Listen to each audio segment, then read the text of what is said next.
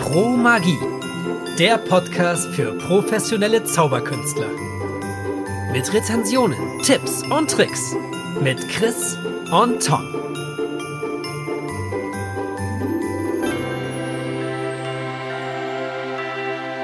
Los geht's!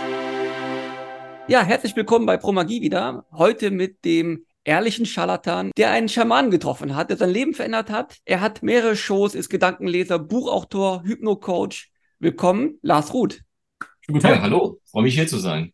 Grüß euch. Schön, dass du da bist. Super viel, auch was du schon gemacht hast. Was mich interessiert, was hat mit dem Schamanen auf sich und warum bist du ein Scharlatan? Ja, also mit dem Schamanen fange ich am besten mal an. Ich habe tatsächlich mal einen Schamanen getroffen, also er nannte sich Schamane und dem gefiel diese Selbstbezeichnung. Das war aber im Grunde genommen ein Rhetoriktrainer, der sehr dem Schamanismus zugewandt war. Er hat mir einige äh, Dinge äh, erzählt und erklärt, äh, also neben dem Rhetorikseminar, was er gegeben hat, die ich sehr, sehr faszinierend fand.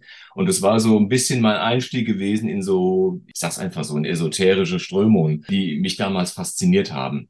Das war, wenn ich jetzt so das ganze Revue passieren lasse, vielleicht der Einstieg in das, was ich heute mache. Natürlich war das Interesse schon vorher da. Das hat bei mir alles äh, sehr, sehr früh angefangen. Also wo ich aber noch nicht an irgendwelche Zaubertricks gedacht habe, an Kartentricks oder äh, sonstige Zauberrequisiten. Aber das, das Thema Zaubern und Magie hat schon immer einen großen Stellenwert gehabt in meinem Leben.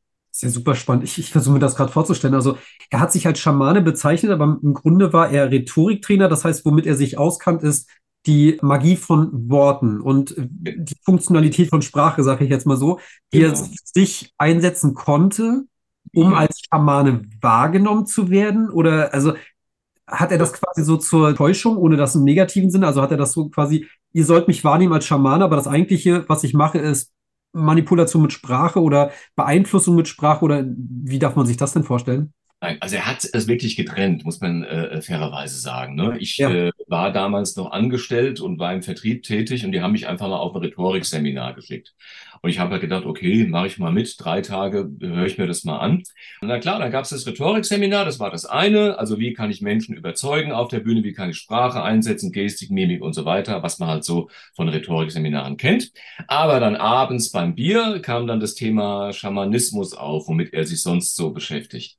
Und in einigen Gesprächen wurde es dann ein bisschen intensiver und auch so seinen Blickwinkel der Welt, seine Vorstellungen von der Welt und wie wir diese Welt beeinflussen können. Das hatte dann mit dem Rhetorikseminar nichts mehr zu tun. Das war dann praktisch äh, off-topic.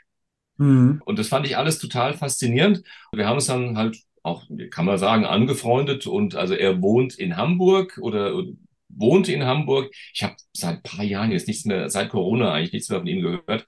Und äh, hat man immer mal so in Kontakt. Also er hat schon, sage ich mal, eine gewisse Prägung erreicht bei mir. Und das war vielleicht die Initialzündung für diese Themen, dass ich sag, gesagt habe, ich will jetzt auch irgendwie was in dieser Richtung machen. Hast du da schon gezaubert? Warst du schon Zauberer gewesen oder war das so der Startschuss für dich? Also gut, es kommt darauf an, wie weit man das jetzt zurückverfolgt. Ne? Klar habe ich als Kind einen Zauberkasten gehabt. Ich denke mal, da habe ich zum ersten Mal gezaubert.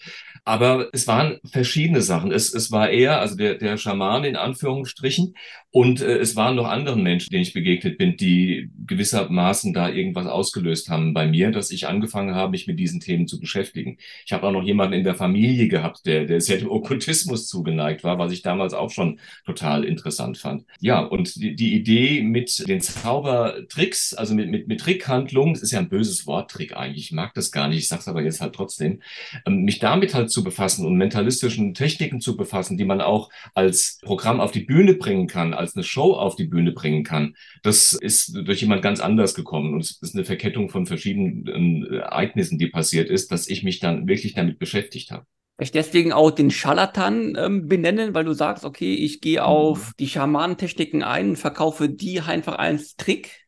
Na gut, es gibt ja im Schamanismus gibt es ja das Prinzip der heiligen Täuschung. Das heißt, äh, die, die Schamanen, die sich, äh, ja, oder die sich dafür halten und die ihr Wissen weitergeben, sprechen ja selber von der heiligen Täuschung. Sie sagen, okay, ich kann jemanden heilig täuschen, das ist eine schöne Umschreibung für eine Trickhandlung, und dem damit was Gutes tun. Dieses Prinzip fand ich schon immer faszinierend. Und das war so ein bisschen auch so der Leitgedanke hinter meiner Kunst, dass ich jemandem was mitgeben will. Also Händel, äh, der, der, der Musiker, der Komponist hat mal gesagt, ich wollte mein Publikum nie nur unterhalten, ich wollte es zu besseren Menschen machen. Und das ist so ein bisschen was, was bei mir mitschwingt. Also es ist nicht reine Unterhaltung, die ich zeigen möchte. Ich möchte die Leute anregen, nachzudenken, ein gutes Gefühl mitgeben. Und ich glaube, das ist was, was äh, mich auch motiviert, da immer wieder auf die Bühne zu gehen. Ob das dann angenommen wird vom Publikum oder nicht, steht doch auf einem ganz anderen Blatt. Das ist teilweise etwas schwierig, aber oftmals gibt es dann auch sehr, sehr schöne äh, Feedbacks und Momente äh, nach der Show, wo ich bestätigt bekomme, dass ich genau das geschafft habe. Das ist auch voll spannend, weil das Wort Scharlatan ist ja so, so fast schon negativ behaftet, ja. wenn du jetzt im Volksmund dich einfach, also in der Gegenwart. Das ja. war ja früher noch ein bisschen anders, aber genau. positiv ähm, irgendwie äh, zu bringen. Ne? Also, dass es eher in Richtung geht, hier geht es um Illusion aber hier geht es nicht um jemanden hereinlegen. Das ist der Punkt. Die Idee zu dem Wort Scharlatan oder zu der Bezeichnung kam einfach, weil ich diese ganzen Disclaimer von äh, Mentalisten, die haben mich immer abgenervt. Also wenn ich mit deren Brown Show mir angeschaut habe und dann erzählt er, ja, und was ich mache, ist Psychologie, Irreführung, irgendwelche Techniken, äh, schmutzige Tricks und so weiter, eine Kombination davon. Und das haben ja ganz viele Magier-Mentalisten übernommen.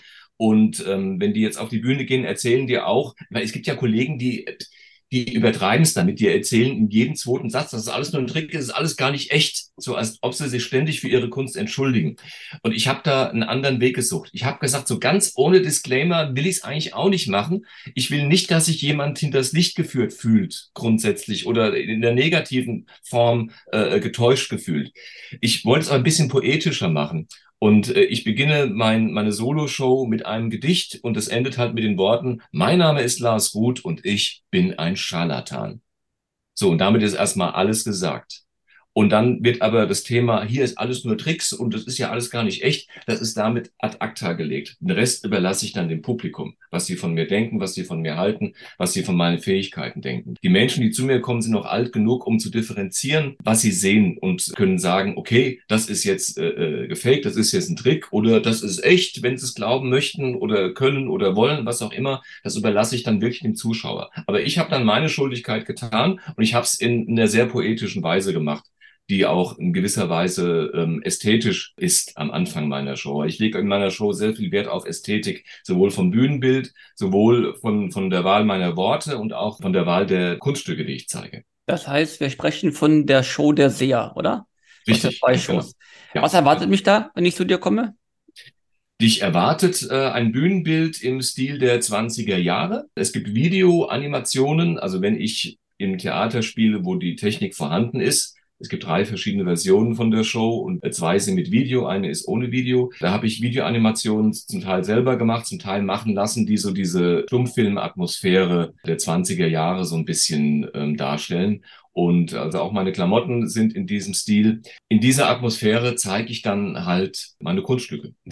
Das heißt, die Kunststücke sind auch auf die 20er Jahre ausgerichtet oder sind die gemischt? Zum Teil, die sind gemischt.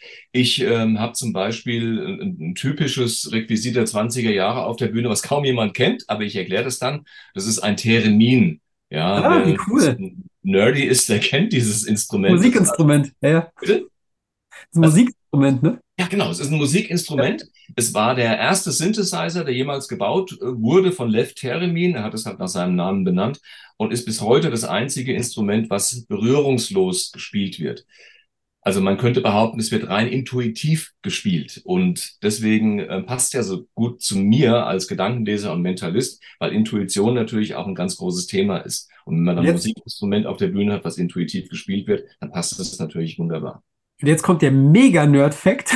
Okay. Dieses Instrument ist zu hören im Original-Intro von Raumschiff Enterprise. Aus Ach, stimmt. Ja.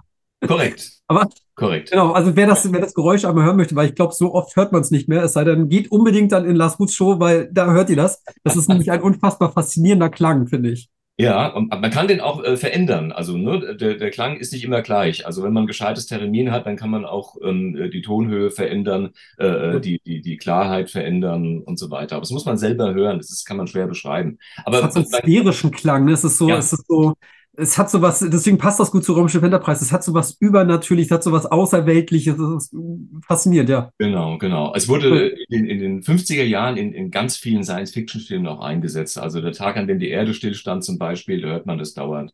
Ah, okay. Ewig ja. nicht gesehen. Vielleicht kannst du ja mal einmal einspielen am Ende. Ja, ja ich, ich, ich füge das in den Podcast ein. okay.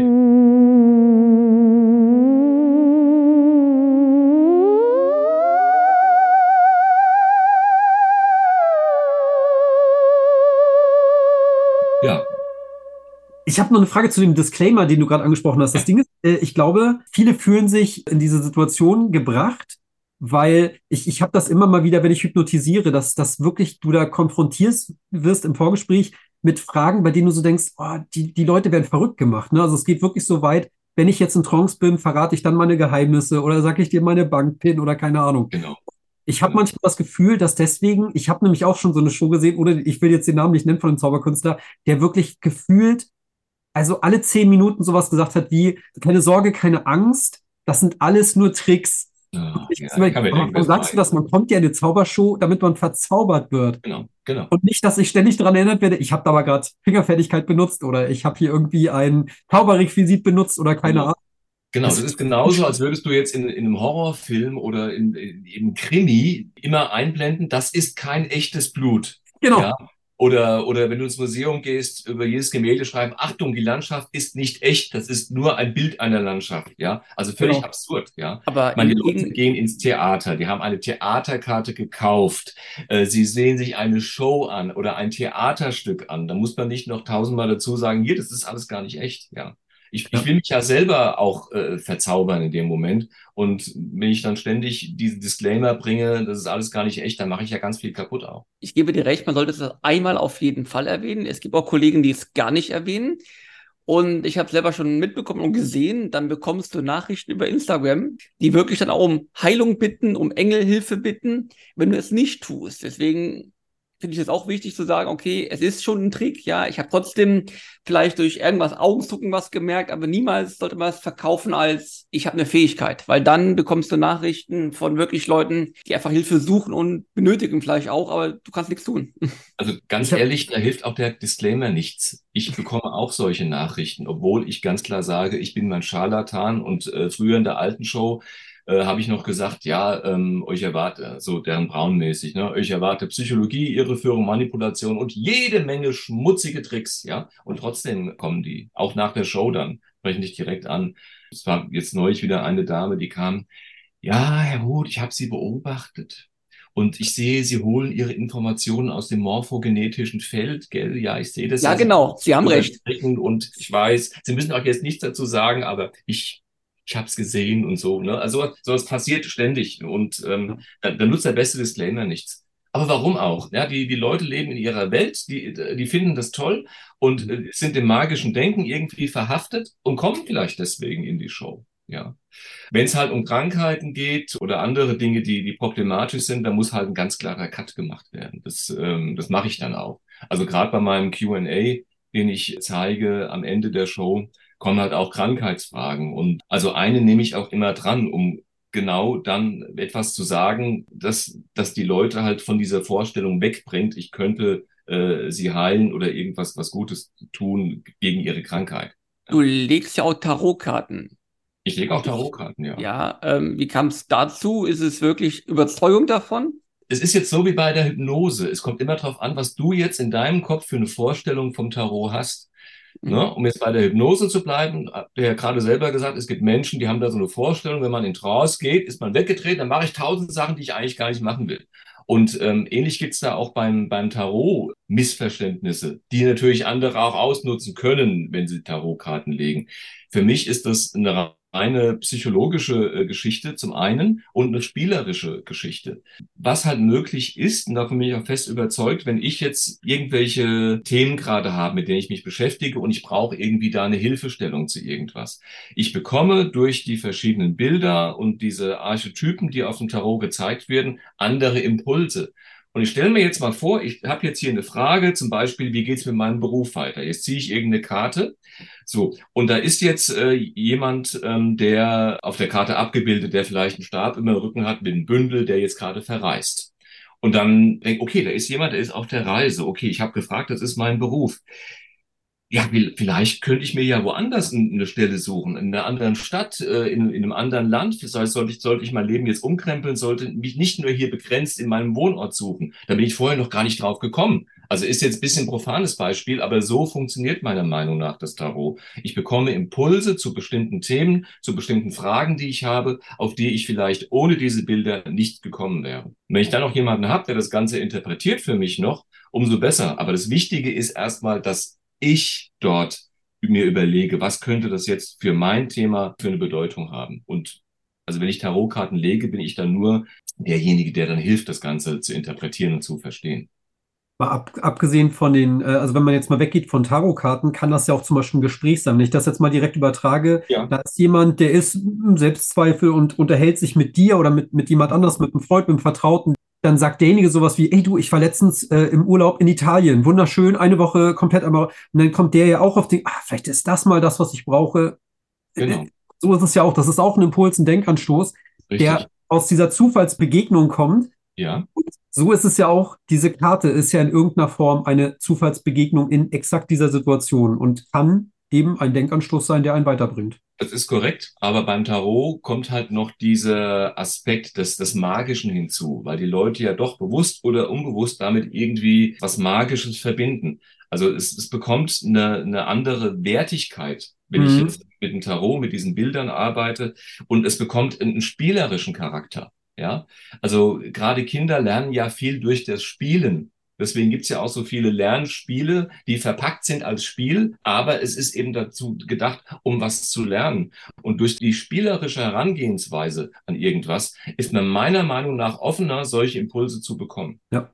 Also das ist mein Ansatz. Also ich sehe da absolut nichts Übernatürliches drin. Das ist äh, wirklich äh, für mich ein, ein, ein spielerisches Instrument zur Entscheidungsfindung und zur Selbsterkenntnis. So gesehen macht es für mich super Sinn. Es gibt natürlich die, die andere Variante, die dunkle Seite nenne ich sie mal, die wirklich dann Karten aufzeigt, oh, ich sehe, du bekommst nächste Woche einen großen Lottogewinn. Deswegen die Frage, ähm, wie du dazu stehst. So macht es super Sinn und glaube ich, hilft dir auch, wie du schon sagst, ne, eine Entscheidung zu treffen oder neue Möglichkeiten zu finden. Ja, klar. Ja, um so mal bei der Analogie zur Hypnose zu bleiben, es gibt auch Hypnose-Shows, wo die Leute dann äh, wie ein Hund auf der Bühne bellen oder in eine Zwiebel beißen, denken, es ist ein Pfirsich, obwohl die Zwiebel natürlich präpariert ist mit Zuckerwasser oder so. Ne? Also das, das, ähm, man kann einfach alles irgendwie auch in eine andere Richtung lenken, die nicht gut ist. Und das, das möchte ich halt nicht. Und dazu ist mir auch das Tarot und auch die Hypnose zu viel wert, als dass ich sowas tun würde. Das ist auch echt spannend, weil wenn du dich mit professionellen Showhypnotiseuren unterhältst, sind die genau dieser Ansicht. Mhm. Mit, äh, mit diesem respektvollen Umgang. Und ja. wenn man aber die Leute, die damit gar keine so großen Berührungspunkte haben oder die das aus dem Fernsehen kennen oder äh, aus dem Internet mal gesehen, die haben da so eine Distanz zu, weil sie genau diesen Eindruck haben, weil es genügend Videos davon gibt, wie Leute auf der Bühne einfach lächerlich genau. gemacht haben. Und genau. ich kenne das so auch gerade bei der Showhypnose. Es gibt so faszinierende, ganz tolle Augenblicke, die man echt verpasst, wenn man sagt, ich möchte so eine Showhypnose nicht erleben oder ich möchte da nicht mal zuschauen. Das ist echt schade, weil das sehr faszinierend sein kann. Ich habe es auch oft, ähm, dass Leute, die ich auf die Bühne holen möchte, denen aber sagen, nee, das möchte ich nicht, ich will hier sitzen bleiben, das ist nicht mein Ding. Und dann kommt halt jemand anders auf die Bühne, dass die dann im Nachhinein sagen, Mensch, ich bereue es jetzt eigentlich, dass ich jetzt doch nicht mitgekommen bin. Ja, das gibt's auch. Es ist in Deutschland sowieso schwierig genug, Menschen auf die Bühne zu holen. Also in England oder USA sieht das ganz anders aus. Aber in Deutschland ist es manchmal schwierig, sag ich mal. Aber wenn dann, sag ich mal so, der erste Damm gebrochen ist und äh, die Leute dann sehen, okay, jetzt ist ja eigentlich total cool, was da passiert und es macht Spaß und er will mir ja gar nichts Böses und dann äh, kommen sie auch langsam und melden sich freiwillig. Ist auch ein bisschen regional abhängig. Also ich würde mich melden, wenn du nach Aachen kommst. Dann würde ich hier. ja, klar, gerne, gerne. Also ich bin Nordlicht, ich kenne das. Die Norddeutschen, die sind ein bisschen, bisschen zurückhaltender, ein bisschen ruhiger noch als. Also ich habe eine Zeit lang in Köln gewohnt. Mhm. Das war so ein Kulturschock. Das ist echt der Wahnsinn. Kann ich, bestätigen, ja. Ich, ja. ich bin neulich in, in Celle aufgetreten. Das ist ja auch äh, in Norddeutschland und also es war, oh, das war harte Arbeit, die Leute zu auf die Bühne zu kommen. Ich habe gedacht, was mache ich jetzt? Was mache ich? Ich kann ja keinen zerren und zwingen, ja. Aber es ging dann alles irgendwie, aber es, ich dachte erst, ich müsste jetzt hier abbrechen und die Show beenden, weil ohne Was? Menschen, die teilnehmen, kann ich halt äh, nichts zeigen. Das ist halt das Ding. Ich bin kein Illusionskünstler, der jetzt hier tausend Kisten auf der Bühne hat und hier eine schöne Show macht und man sich zurück und guckt. Ja. Ja, die Also- Norddeutschen, die haben einen Ruf. Also, wobei es gibt eine Riesenausnahme, wenn ich ihn Ja. kurz erwähnen darf, den Till Frömmel, mittendrin, totales Nordlicht. Ja, Aber das ist so ein Wirbelwind und gewitzt und alles. Also es ist so das Gegenteil von anderen Norddeutschen, die man so Genau, kennt. Genau. Aber der spielt halt auch mit der Regionalität, eher das Nordlicht, das Riesennerz und der Leuchtturm als Bühnenbild und so. Und vielleicht fühlen sich die Leute da eher irgendwie Ja. aus und aufgehobener. Ich weiß es nicht. also von der Persönlichkeit ist er aber tatsächlich für ein Nordlicht sehr, ich sag mal so, fast schon quirlig und, Ja. und sehr ich weiß, ich kenn ihn, ja, ja. Also, und das haben nicht alle Norddeutschen an sich. Da zähle ich mich auch zu. Aber das Ja, Thema kommt ja immer wieder bei, ne, bei jedem Gespräch eigentlich auf, dass wir Deutschen eher ruhiger sind, uns nicht trauen zu klatschen, uns zu jubeln und nach der Show kommen wir halt und sagen, boah, war das eine geile Show von dir. Hat Ja, dir alles gut ja. gefallen. Und denkst dir so, hä? Ja, Warum zeigst du es nicht? ja, Da ich gab bin ja, Künstler, die das im Ausland auch erfahren haben, wie es auch anders sein kann. Ne? ja, ja, ja, genau, genau. Also ich merke es auch gerade, ich bin ja noch, bin ich noch mit den Magiern unterwegs, zusammen mit Christopher Köhler, mit der Freakshow.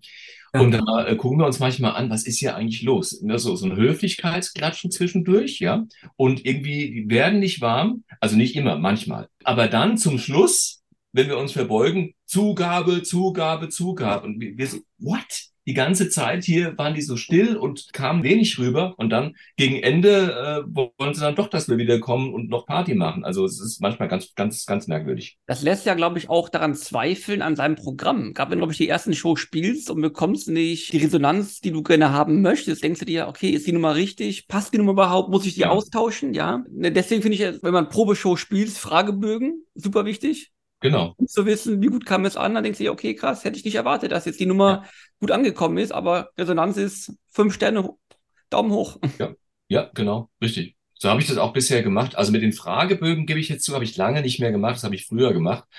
Da habe ich mal der Knut Knackstedt draufgebracht. Aber das ist äh, ein ganz guter Impuls jetzt für mich, weil ich plane ja gerade wieder ein neues Programm, weil mein Management ist halt hinter mir her. Ja, wir brauchen ab Mitte 2025 ein neues Programm und das ist äh, ein sehr guter Tipp. Danke dafür mit den Fragebögen, dass, dass ich das nochmal jetzt äh, aufgreifen werde. Gut. Wir hatten neulich erst mit Mello drüber gesprochen, dass wirklich, du, du sitzt da, du machst die Gedanken zu dem Programm und Ja. du arbeitest das aus und bist begeistert, weil bevor das irgendein Zuschauer sieht, bist du begeistert davon, sonst ergibt das ja auch keinen Sinn. Und dann gehst du raus und denkst so, hm, okay, da keine Reaktion, da nicht und da nicht. Und dann erfährst du trotzdem im, im Nachhinein bei dem Vorprogramm, wow, das war toll, das bleibt mir in Erinnerung und so weiter. Und denkst so, okay, das heißt, ich brauche während der Vorstellung keine große Reaktion erwarten, aber es begeistert trotzdem die Leute, einfach weil ich hier bin. Und wenn Ganz ich nach genau. Oder so, ne, dann reißen die da die Bude ab. Ich habe es auch gerade, es ist also für mich immer äh, total schwierig äh, auf der Bühne. Ich habe in der Freakshow bei den Magiern gerade so eine Bizarrenummer drin mit so einer Mumie.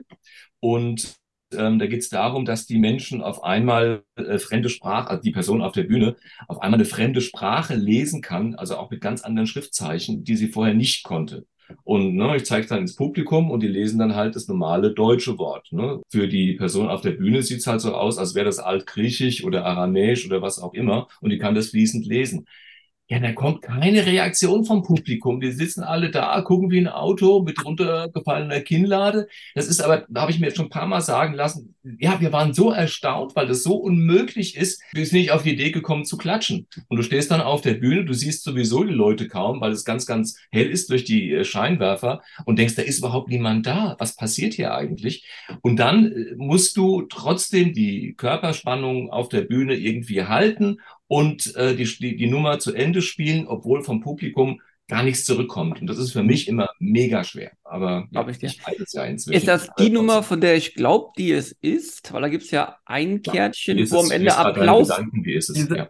Diese Applaus eine steht. Routine. Ne? Weil wenn ja am Ende noch Applaus stehen würde, würdest du es dir automatisch abholen. ja, ja, könnten, ja, Dann, ja, würde, weil dann würdest du dann, dann dann denken, ah krass, ja stimmt, ist ja cool, ne? Und dann, ja, genau. Also du, du, ist die Nummer, die du denkst, die mit den Affen, ne, meinst du? genau. Ja, genau. Ja, so Freakshow, ähm, das ist ja, klingt ja nach dem Gegenteil zu dem Seher. Ist es Das stimmt. so? Ja, äh, Ja, also ich habe ich hab eine Nummer drin, die ich auch in der Solo-Show drin habe. Also es, es war, in, ohne jetzt zu viel zu erzählen, aber Freakshow war ein sehr, sehr schwieriges Projekt von Anfang an, weil Christopher und ich, wir hatten die Idee dazu gehabt, wir wollten so, so Sideshow-mäßig, ja, also so diese krasse Magie von früher, diese Worte Wildzeit, irgendwie das wollten wir auf die Bühne bringen, also auch so, so freakige Sachen machen. Und Christopher hat dann echt äh, Bock gehabt mit äh, eben Rasierklingen, die er halt so aus dem Mund zieht oder äh, Faden aus der Nase oder Nadel durch Arm, das fängt dann an zu bluten. Also krass Schockgeschichten. Äh, die fanden wir beide und finden sie immer noch total cool und geil, ja. Aber was wir vielleicht nicht bedacht haben, dass vielleicht das deutsche Publikum dafür nicht so gut geeignet ist. Ne? Ich meine, die Show kommt grundsätzlich gut an, die ist erfolgreich. Wir haben auch viele, die, die, die wiederkommen. Aber wenn wir jetzt halt mal in ein Kurhaus spielen, wo, ähm, sag ich mal, die, die 70- bis 80-Jährigen kommen und erwarten dann Kartentricks und bunte Tücher zu sehen und dann kommt jemand, schlägt sich eine Nadel durch den Arm, es ist dann schon eine Sache, wo man polarisieren kann. Das hatten wir vielleicht von Anfang an nicht gedacht. Aber dafür läuft die Show trotzdem gut und zufriedenstellend. Aber ähm, das war halt klar, dass es polarisiert. Es gibt Kritik von der einen Seite, die anderen finden es cool. Es ist nicht was, was jedem gefällt und was jetzt alle irgendwie anspricht. Das hatten wir vielleicht ein bisschen äh, vernachlässigt, diesen Gedanken. Aber im Prinzip hast du mit, oder ihr in dem Falle mit der Show die Möglichkeit, dein Interesse oder deine, deine, ja doch, irgendwie das Interesse für dieses Okkulte, womit das ja bei dir mal angefangen hat, jetzt mit Magie und Bühnenzauberkunst ja. so zusammenzuführen. Also ich, ich glaube auch, dass Schockmagie in Deutschland nicht so funktioniert. Aber ich habe bei der Freak Show das Gefühl, es ist ja nicht alles Schock. Es ist ja so ein bisschen, es ist ein bisschen gruselig angehaucht und sind wir mal ehrlich, gruselig mögen die Deutschen auch ja, das, ne, aber, aber ich glaube, was Schocken ist, da habe ich mich auch noch nie rangetraut. Also irgendwas Schockmagisches. Ich, ich kann mir das also, schon, wenn du auf einmal aus dem Arm blutest oder irgendwas, dass die Leute dann jetzt nicht applaudieren und lachen oder irgendwas, sondern genau. eher so ein bisschen angewidert sind oder so. Ja, man kann diese schockige, Christopher macht das ja mit Comedy so ein bisschen verbinden, ne? Und dann ein bisschen lachen und dann so den Schreck dann, also den Schreck erzeugen, aber dann gleich wieder äh, abmildern, indem man einen Joke damit macht und so. Und das kann er ja sehr gut. Das ist aber nicht mein Ding. Ja? Also ich habe dann halt diese Bizarrennummer mit, mit dieser Mumie. Ich mache einen klassischen Gedankenleseeffekt und ich habe noch was, einen Effekt, wo es um den Tod geht, um außergewöhnliche Todesfälle. Mhm. Ne? Das passt irgendwie ins Gesamtkonzept, aber ist dann halt nicht schockig. Und das schockig ist auch nicht mein Weg, ist auch nicht mein Ding, aber das, das kann Christopher gut. Und so haben wir halt diese Kombination gefunden und äh, sind im Grunde genommen ganz zufrieden damit. Ist das mit den außergewöhnlichen Toten äh, von John Archer inspiriert? Ja, äh, nein, es ist nicht von John Archer, aber er hat es mal vorgeführt in Las Vegas bei ah, okay. der Invention, ja. Ja, also ich, ich mache es nicht als Comedian. Also ich, ich, ich zeige mich von meiner ernsten Seite erstmal, habe dann aber trotzdem ein paar Gags drin, die die Leute dann einfach nicht erwarten. Und das ist dann so ein bisschen Überraschungseffekt. Ne? Also es ist eher Storytelling. Also du erzählst ja, genau. über. Ja, ne, genau, okay. Hm. Und, äh, es macht auch tierisch Spaß. Ich habe da so ein bisschen Halloween-Musik im Hintergrund. Das ist ja auch so dieses Spiel mit dem Schrecken, aber irgendwie lustig. Und da werden die Leute dann auch schon, denke ich mal, auf den Grundtenor, die Grundstimmung, die ich erzeugen möchte, halt dadurch eingestimmt. Dann habe ich noch, äh, kann ich gerade auch nochmal erzählen, ich habe so ein, äh, ich spreche über Edgar Allan Poe und eine Story für Edgar Allan Poe, wo es um die Unsterblichkeit geht. Das sage ich ja nicht am Anfang, aber das ist, kannst du wahrscheinlich auch denken, was es ist, ist der Premonition-Effekt, mhm. den Christian Shellman auch in seinem Buch mal beschrieben hat den zeige ich äh, sehr abgewandelt äh, so vor, aber es endet auch wieder damit mit der Unsterblichkeit. Also erstmal so schocken, wie kann der das machen? Das ist ja unmöglich auf der Bühne, ja, ähm, dass man jemandem sagt, wie lange er noch zu leben hat, wann er stirbt, das geht gar nicht, ja, und Empörung, siehst es teilweise in Leuten an und endet ja. dann aber damit, dass herauskommt, dass die Person ja eine ganz besondere Person ist, weil sie eben unsterblich ist so kann man das Thema Tod halt auch, äh, der negativ konnotiert ist, aber das kann man halt auch in einer positiven Weise dann verpacken in der Show. Da fällt mir zu diesen Todesnummer ein, die Nummer von Rainer mit der Blume. Kennst du die? Der macht ja eine Color Prediction und erzählt die Geschichte von dem kleinen Mädel. Das ist eine Blume, die nicht ausgemalt ist mit einem Schmetterling drauf und mhm. er lässt die Color Match. Am Ende kommt heraus, dass das Mädel ähm, gestorben ist. Das letzte, was sie gemalt hat, war diese Blume gewesen. Ja, ja. dunkel erinnere ich mich, ja. Mhm. Und das Schöne ist einfach, wie ich finde, einfach, er lässt das Mädel weiterleben. Alle sind erstmal mhm. geschockt, aber guck mal, das Mädel lebt jede Show durch diesen Moment weiter es ist traurig, hat aber immer noch was Positives, weil sie nicht vergessen wird einfach. Genau, genau. Das Thema Tod muss nicht immer komplett traurig sein, sondern es gibt da so viele Berührungsängste irgendwie und man will nicht drüber reden, hat aber trotzdem so eine gewisse Faszination für das Thema. Und jedes Mal, deswegen finde ich diese, diese Routine mit außergewöhnlichen Todesfällen, finde ich super spannend, weil äh, wenn, wenn man sich mal unterhält mit Leuten, es gibt schon eine gewisse Faszination dafür, warum der eine oder andere und äh, wie es einige Menschen schaffen, halt wirklich sowas zum Beispiel wie im Schlaf zu sterben, während andere, was weiß ich, Krankheit, Unfall und eine Faszination ist da, mhm. aber die Leute trauen sich nicht so richtig. Genau. Also finde ich das jetzt unterhaltsam, zum Beispiel über den Tod zu sprechen, das kann man ja auch eben auf unterhaltsame Art und Weise machen. Das war einfach ein bisschen, ein bisschen lockerer werden bei dem Thema. Also schon spannend. Da passt ja so eine Show wie Freak Show, die einfach so ein bisschen einen öffnet. Da gibt es auch diesen Darwin Award. Kennt ihr den? Ja, klar. Den umgekehrten, meinst du? Der Darwin Award ist für der, der am dümmsten gestorben ist, bekommt diesen Award postmortem verliehen. Ich dachte, der umgekehrte Darwin heißt das. Ach so, okay, ja, was das meinst du? Hm. Da gibt es die Nummer, dass ein Typ irgendwie seinen Maulwurf töten wollte, der im Rasen steckt. Der hat überall Eisenstäbe reingehauen, die mit Strom verbunden stand drauf. Zack, hm. war er weg. Ja, das ist äh, tragisch, aber äh, ja, passt zum Darwin Award. Oder Tennessee Williams, der Autor. ist ja auch unfassbar, wie der gestorben ist. Wie ist er gestorben? Er hatte, man weiß nicht genau, ob es Augentropfen oder Nasentropfen waren, aber er hat so eine Tropfflasche und äh, äh, tropft, hat aber den Deckel und Flasche in einer Hand. Irgendwann rutscht ihm der Deckel raus in den Mund und ist in die Luftröhre gefallen, ist daran erstickt. Unfassbar. Wir weichen gerade so ein bisschen, aber es gab mal einen Japaner, der ist auf den Berg gestiegen und wollte live vom Berg oben, irgendwo in Japan, ein ganz hoher Berg, wollte er live eine Instagram-Story, war das, glaube ich, so ey, guck mal, wo ich bin. Und in dem Moment, wie er filmt, er hat sich nicht gesichert und gar nichts, rutscht er den gesamten Berg runter und er hatte Live-Publikum dabei und ist natürlich gestorben. Und du denkst so, ey, das kannst du dir nicht ausdenken, sowas, wie kommt man da? Also ungesichert und ach, es gibt schon berechtigte Gewinner. Ja, ja, genau. Aber gut, der hat es ja wirklich dann äh, auch äh, aus Fahrlässigkeit gemacht, ne? Aber ich habe dann nie äh, käme ich auf die Idee, ich könnte am Deckel von der Tropfflasche versticken. Ja, Langsam wieder zu Zauberkunst. Ja, kommen wir mal wieder zurück. Ja, du hast auch noch ein Buch geschrieben, habe ich gehört. Ja. Worum geht's da? Ist es nur für Zauberer? Ist es für jedermann? Nein.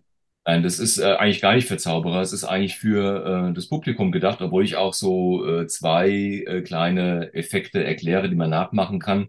Also nichts, was man äh, auf der Bühne zeigen könnte oder was Richtung Trickverrat geht, ähm, sondern einfach nur Experimente, die man machen kann, um halt Dinge zu simulieren.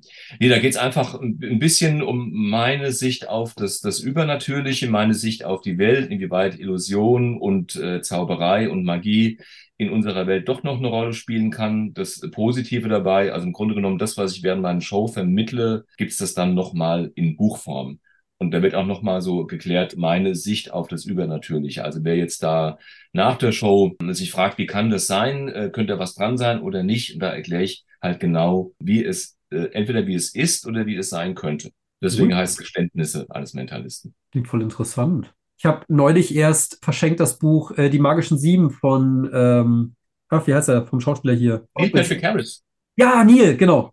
Und das Buch habe ich verschenkt und das fand ich auch spannend, weil war eine coole Geschichte, aber in, in die Geschichte rein verwoben waren halt kleine Zauberkunststücke auch, die man da spielerisch quasi mit auf den Weg genommen hat. Er als Zielpublikum so ältere Kinder, also so ab Schulalter so, oder junge, junge Jugendliche, sagen wir mal so. Das ändert mich gerade so ein bisschen dran, so dieses Heranführen an das ganze Thema, aber auf eine Art und Weise, die einem sehr zugänglich ist. Ja, also es ist nicht nur das, ich erzähle da auch so meine Sicht auf Hypnose, meine mhm. Sicht auf den Placebo-Effekt oder äh, Erlebnisse, die ich hatte als, als, als Kind, als Junge, die ich mir bis heute nicht erklären kann, ob es vielleicht doch irgendwas gibt. Also sowas in, in, in diese Richtung. Aber das Ganze ohne zum Ergebnis zu kommen, da ich jetzt sage, ja, es gibt jetzt was übernatürlich oder es gibt es nicht, ich lasse das dann, dann offen. So allgemein auch äh, auf der Bühne, was man so erlebt als Tourneekünstler, über Next Uri Geller habe ich geschrieben, weil da war ich ja damals auch, bin ich ja gecastet worden und da hatte ich dann abgesagt, die Story habe ich drin und vieles andere mehr. Ich wollte gerade sagen, ich habe das geguckt jede Woche Echt? und ich habe dich da nicht gesehen. Nein, nein, nein. Ich hatte das kennt man ja noch Goldrake oder so ne? und, und auch ja, ja, genau. ja sogar in der Sendung. Aber, aber ich wollte gerade sagen, du bist mir dann jetzt nicht aufgefallen. Nee, nee, nee. Ich, äh, wie gesagt, ich wurde gecastet und dann, ähm, ah. dann ist, äh, hat jemand anders äh, abgesagt und dann wollten sie, also haben mir auch erst abgesagt und dann wollten sie mich doch haben. Da habe ich dann gesagt, nee, ich will's, will's dann doch nicht, weil ich hatte mich auch noch mit jemand anderem unterhalten, der aus genau den Gründen dann auch abgesagt hatte, äh, äh wie ich, habe ich gesagt, nee, das will ich dann doch nicht. Und da gab es noch andere Einflüsse. Ich war damals noch in der Festanstellung und so, das wäre auch schwierig geworden. Habe ich gesagt, nee, komm, das ist jetzt nicht die richtige Zeit, die richtige Zeit, ich lasse das jetzt erstmal und ja.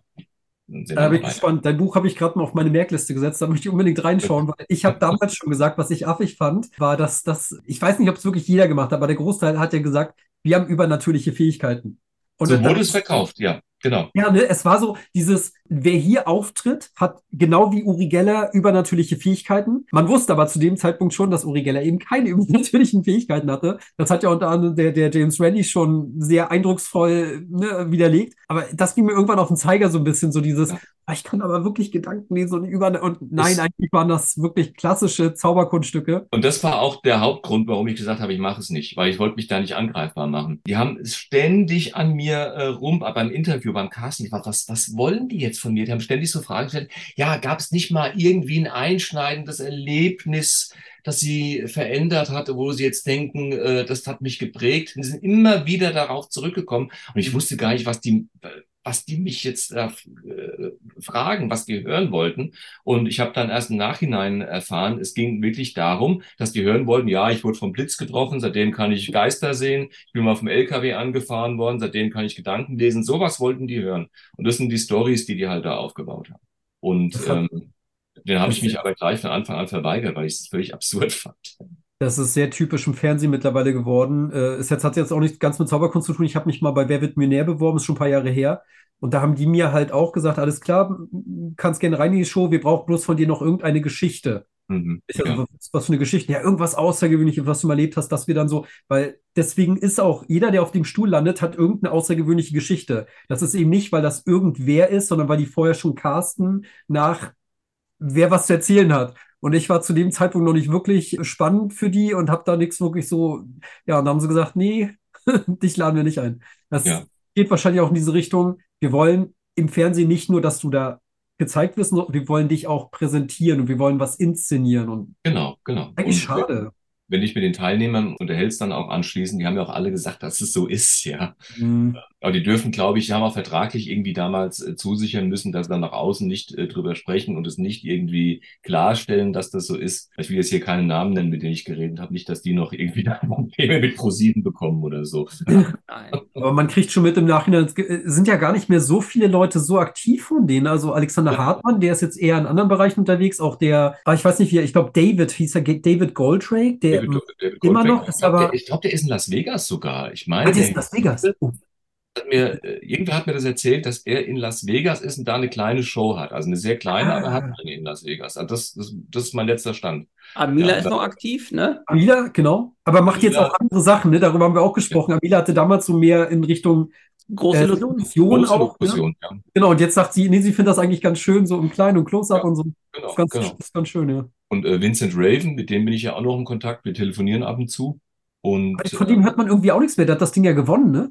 Der hat das Ding gewonnen, ja, ja, ja, ganz genau. Er hatte vor paar Jahren, also kurz vor Corona, hatte er noch mal eine Show in, äh, in Deutschland gehabt, in Frankfurt. Da haben wir uns auch dann damals kennengelernt. Mit dem Raben? Ja, der war dabei, der Rabe, ja, ja, tatsächlich. Also gefühlt von all denen, die da aufgetreten sind, ist doch, also nur mein Bauchgefühl, ich will ja niemand zu nahe treten, ist doch Farid der, der irgendwie am meisten da rausgeholt hat. Und Farid hat im Nachhinein nie wieder behauptet, dass er übernatürliche Fähigkeiten hätte, kann ich mich erinnern. Ja, äh, der Nikolai Friedrich, der war ja auch dabei. Der ist ah, ja stimmt, Nikolai auch, klar. Ja. Und äh, Jan Becker, gut, er ist nicht mehr groß auf der Bühne, aber ist halt noch präsent durch seine Hypnoseseminare und durch diese Soiree, die er jetzt in Berlin anbietet. Jan Becker war bei Uri Geller? Der hat sogar gewonnen, die zweite Staffel. Wirklich? Oh mein Gott. Entschuldigung, Jan Becker, falls du jetzt zuhörst, das, das habe ich ja gar nicht mehr auf dem Schirm. Oh Gott. Das schneiden wir raus, einfach, ja. Ja, ja, wenn ich das Jan erzähle, hier, äh, nur ich mit einem gesprochen hier, der hat gesagt, du warst doch nie bei Uri Geller, dann ist das, dann wäre, glaube ich, ziemlich. Wer, wer ist das? Wird, wird sofort blockiert. Und auf die schwarze Liste. Ah, krass, siehst du. Ja, aber das ist ja auch schon ewig her. Wie lange ist das ja? Zwölf Jahre oder so oder noch länger? Nee, länger. Oh, da war ich ja noch, da war ich ja noch in der Schule.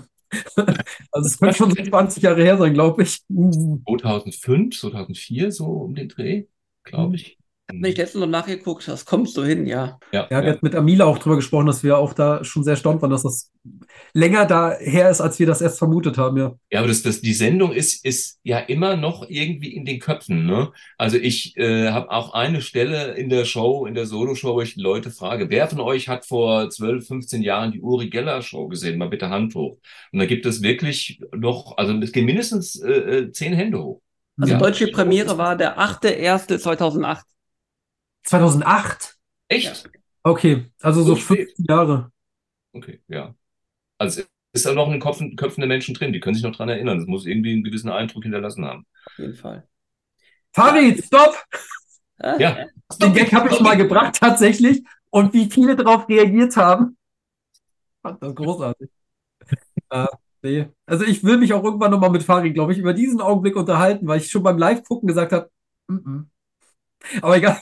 Ja, Weil also muss, muss durfte den sein. Wassertank rein, aber Farid durfte das Ding nicht an den Kopf halten. Ja, also ähm, das ist das eine, aber ähm, ich, ich dachte ja ehrlich gesagt auch, dass die Nummer mit dem Wassertank, die erst schiefgegangen ist bei Amila, dass das auch gestaged war, dass das schiefgehen sollte. Und es stellte sich ja dann heraus, also zumindest äh, sagte sie mir das, nein, nein, das war äh, wirklich echt. Das war jetzt keine Absicht, dass es nicht funktioniert. Es war wohl so, dass Simon sich da vertan hatte. Also wir haben ja auch mal so ein bisschen geplaudert und es ging auch so schnell, das hat sie gar nicht richtig mitbekommen. Da war der Tank schon auf und sie wurde rausgeholt, Ja, genau. weil, weil einfach entschieden wurde, nee, jetzt dauert zu lange und jetzt müssen wir sie rausholen. Wo ich da mitgelitten habe, war ja die Nummer mit den Schlüsseln. Könnt ihr euch da noch dran erinnern? Mit Jan Rufen? ja. Ja, wo auf einmal alle Schlüssel gepasst haben und es wurde dann auch noch, ah ja, der passt und der passt und der passt, ist immer einer, der passt, die passen alle, ja. Das war, ja, da habe ich auch, habe ich auch vom Fernseher, oh Gott. Ja, Man kann das so nachempfinden, ja. Du hast Ja, ja, kein. Out. Du hast kein Ja. Out und kommst da nicht mehr raus. Nee, nee. Aber gut, das, ist die Kunst, die wir uns ausgesucht haben, die ist halt so und äh, damit musst du halt leben, dass du halt bei vielen starken Effekten einfach kein Out hast. Wie ist es bei dann dir? In deiner Show? Hast du Outs oder auch Oh, nicht? nee, nee. Das heißt, wenn es schief geht, sagst du, sorry. Ja, genau. ja. Ich sag dann, okay, ist jetzt nicht so äh, gelaufen, wie ich mir das vorgestellt habe, dann muss ich jetzt was anderes machen, ja, und dann gehe ich halt zum, zum nächsten über. Und ich habe jetzt einen Buchtest gemacht, gerade jetzt auch in, in Zell war das wieder, ne? Und da war auch noch der, äh, ausgerechnet in dieser Show war der, der den Buchtest erfunden hat. Die Person, also die, die Dame, der ich das Buch äh, gegeben habe oder die eins von dreien ausgesucht hat, ne, hatte sich äh, ein Wort rausgesucht, ja. Aber sie hatte das Wort total vergessen, nachdem sie sich wirklich eingeprägt hat. Äh, du glaubst gar nicht, wie viele Leute unfähig sind, sich ein, ein Wort zu merken oder eine Spielkarte zu merken. Da bin ich immer, äh, bin ich immer baff, ja, teilweise. Ist Das- ja- ich höre diesen Gag so oft. Ich höre diesen Gag so oft und ich höre ihn so oft, dass ich irgendwann sage so, hm, das ist dieser Satz. Und merkt dir diese Karte gut oder merkt dir, was auch immer du gerade im Kopf hast, sehr gut, weil wenn du es vergisst, dann ist der Trick bescheuert oder dann, dann ist der Trick langweilig oder irgendwie so. Und ich höre das wirklich regelmäßig, aber es hat ja eine gewisse Daseinsberechtigung, weil es scheinbar doch regelmäßig funktioniert, dass jemand sagt, oh Gott, was war denn das eben für eine Karte? Ich habe ja nur kurz drauf geguckt, ich habe sie vergessen. ja, genau. Es, Das ist natürlich ärgerlich dann. Ist das deine Karte? Ich weiß es nicht. Es könnte sein. Ich habe diesen Buchtest letztens auch vorgeführt und ähm, wollte mir eine Zuschauerin aussuchen, die wollte aber nicht. Da hat ihr Freund sich gemeldet. Ach, dann komme ich nach vor. Der Freund war Engländer Ah, und wusste nicht, was ein Nomen ist. Ich habe noch gesagt, ne, such dir ein Wort raus, was groß geschrieben wurde, ein Nomen, ein Hauptwort, viele Buchstaben. Er hat das erste Wort eines Satzes genommen. ja. ja, Das ist groß geschrieben. ist schwierig, ja. Damit Ja. war dann alles schief, ja. Was war denn da Ja. dein Out? Der, ich, äh, klar, ich habe dann äh, gesagt, okay, das ist jetzt nicht so angekommen. Es stimmten ja die ersten Buchstaben, da war es noch einigermaßen okay vom Effekt her. Aber es wäre halt schöner gewesen, wenn sie sich das ganze Wort hätte merken können. Aber ja, so ist es halt manchmal. Mein Glück war gewesen, ne, da dachte ich, okay, ich kann das mir nicht bildlich vorstellen, was hast du genommen? Immer. Und ich so, immer ist ja kein Hauptwort, ne? Du Hm. musst es dir bildlich vorstellen können. Da war mein Ort noch okay gewesen.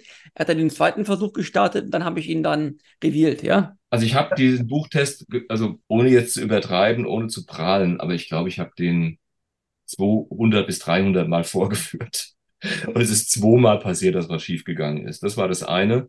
Und dann neulich in Bremerhaven, Norddeutschland, ja, äh, kommt eine Frau, die blätterte durch das Buch. Blätterte, blätterte, blätterte. Nee, will ich, die finde ich nichts, blätterte weiter. Es ging gefühlte Ewigkeit. Ich habe dann schon bis zum restlichen äh, Zuschauern gesagt, so, die nächsten Sendungen verschieben sich um 20 Minuten. Ne? Und sagt, nimm bitte irgendein Hauptwort aus dem Buch. Und dann hat sie ganz hinten aufgeschlagen und sagt, okay, ich habe eins. So, und da hatte sie tatsächlich ein Wort aus dem Impressum, nicht aus dem laufenden Text. Dankeschön. Ja. Genau. Und das Schlimme ist, sie hat es nicht gesagt. Ich, hab, ich war total verwirrt, weil sie auf einmal ein Hauptwort genannt hat, was ich wusste, das äh, kann nicht sein, das kann nicht stimmen, das geht nicht. Ne? Und dann habe ich sie aber nach der Show angesprochen, habe gesagt, hast du dir das Wort ausgedacht oder was ist da passiert? Nö, ich habe dir hinten ganz hinten, da stand dann so äh, veröffentlicht bei und da hat sie sich irgendwie äh, ein Wort rausgesucht, ja. Ja. Zuschauer des Grauens. ja, mein Gott. Oh Mann, ja, ja. ja. Aber immerhin ja. hat sie das Ticket bezahlt und Genau. Du bekommst doch die Frage, die jeder bekommt.